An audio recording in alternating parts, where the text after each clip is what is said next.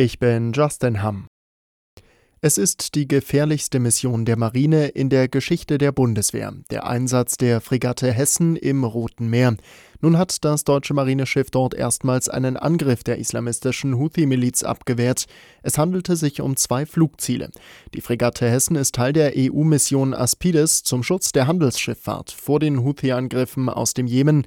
Der Seeweg durch das Rote Meer und den Suezkanal ist eine der wichtigsten Handelsrouten weltweit.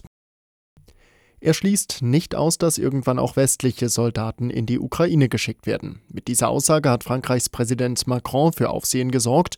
Nun hat der französische Außenminister Séjourné klargestellt, es gehe um neue Unterstützungswege für die Ukraine, etwa bei der Waffenproduktion oder der Minenräumung vor Ort zu helfen. Bundeskanzler Scholz schloss jegliche Beteiligung Deutschlands aus. Verteidigungsminister Pistorius sagte, ich betrachte das nicht als Beitrag zur Eskalation, ich betrachte das als einen Denkanstoß von Präsident Macron, dem aber offenbar niemand gefolgt ist gestern. So ist jedenfalls mein Kenntnisstand. Äh, und das wiederum finde ich gut und richtig. Aktuell geht es bei der Unterstützung der Ukraine vor allem um Artillerie und Luftverteidigung, so Pistorius. Gute Nachrichten für viele Studierende, Auszubildende und Schüler. Die lange versprochene BAföG-Reform soll nun umgesetzt werden. Bildungsministerin Stark-Warzinger kündigte an, dass sich Bund und Länder einig sind. Kommende Woche solle die Reform im Kabinett beschlossen werden, sagte sie der ARD. Die Pläne sehen unter anderem höhere Freibeträge vor. BAföG-Empfänger sollen mehr Geld verdienen können und trotzdem gefördert werden.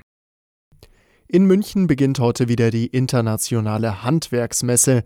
Die Leitmesse des Handwerks feiert ihr 75. Jubiläum.